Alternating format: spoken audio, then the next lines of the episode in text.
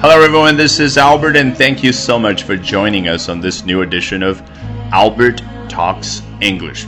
大家好，欢迎回到新一期的 Albert 说英文。今天我们要聊的是一只狐狸和一只土拨鼠。Today we're going to be talking about a fox and a marmot. You might be thinking of an image that comes straight out of an animated film, right?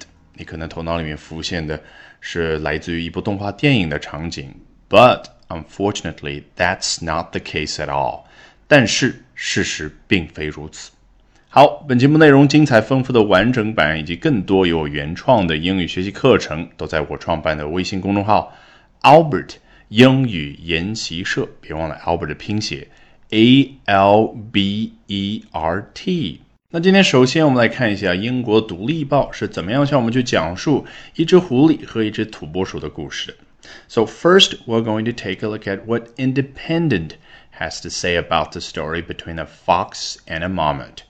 An extraordinary image of a standoff between a Tibetan fox and a marmot snapped up the top award at this year's Wildlife Photographer of the Year competition. 啊，一上来主体就交代了，很干脆，对不对 ？an extraordinary image，一张非同寻常的图片啊！注意这个 extraordinary，你每次念的时候一定要把那种夸张的、不同寻常的情感情绪加入进去。好，an extraordinary image of what？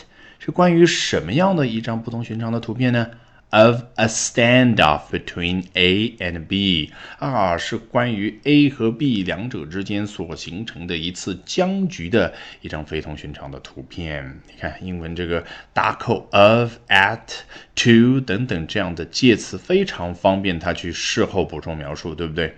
好，standoff 一般来说呢是形容双方。难分胜负的时候去用的一个词，但是啊，毕竟这只是一张图片，所以尽管狐狸肯定会把 marmot 啊给战胜啊给吃掉啊，后来事实也是如此，但是至少在那个瞬间看来，好像双方是形成了一个 standoff。那作者这就说 standoff。那这样的一张图片怎么样呢？Snapped up the top award。这个 snap。是非常清脆、非常快的一个动作。最简单的是什么？Snap your fingers，也就是这样的一个打响指的动作。所以你能够体会什么叫 snap。那 snap up，这个 up 不一定非得都是往上那种意思，在英文很多用法当中，它都代表非常迅速。所以本来就很快速的一个动作，再加上 up，就怎么样呢？更加迅速，就表示啊，比如说在超市里面，人们把商品抢购一空。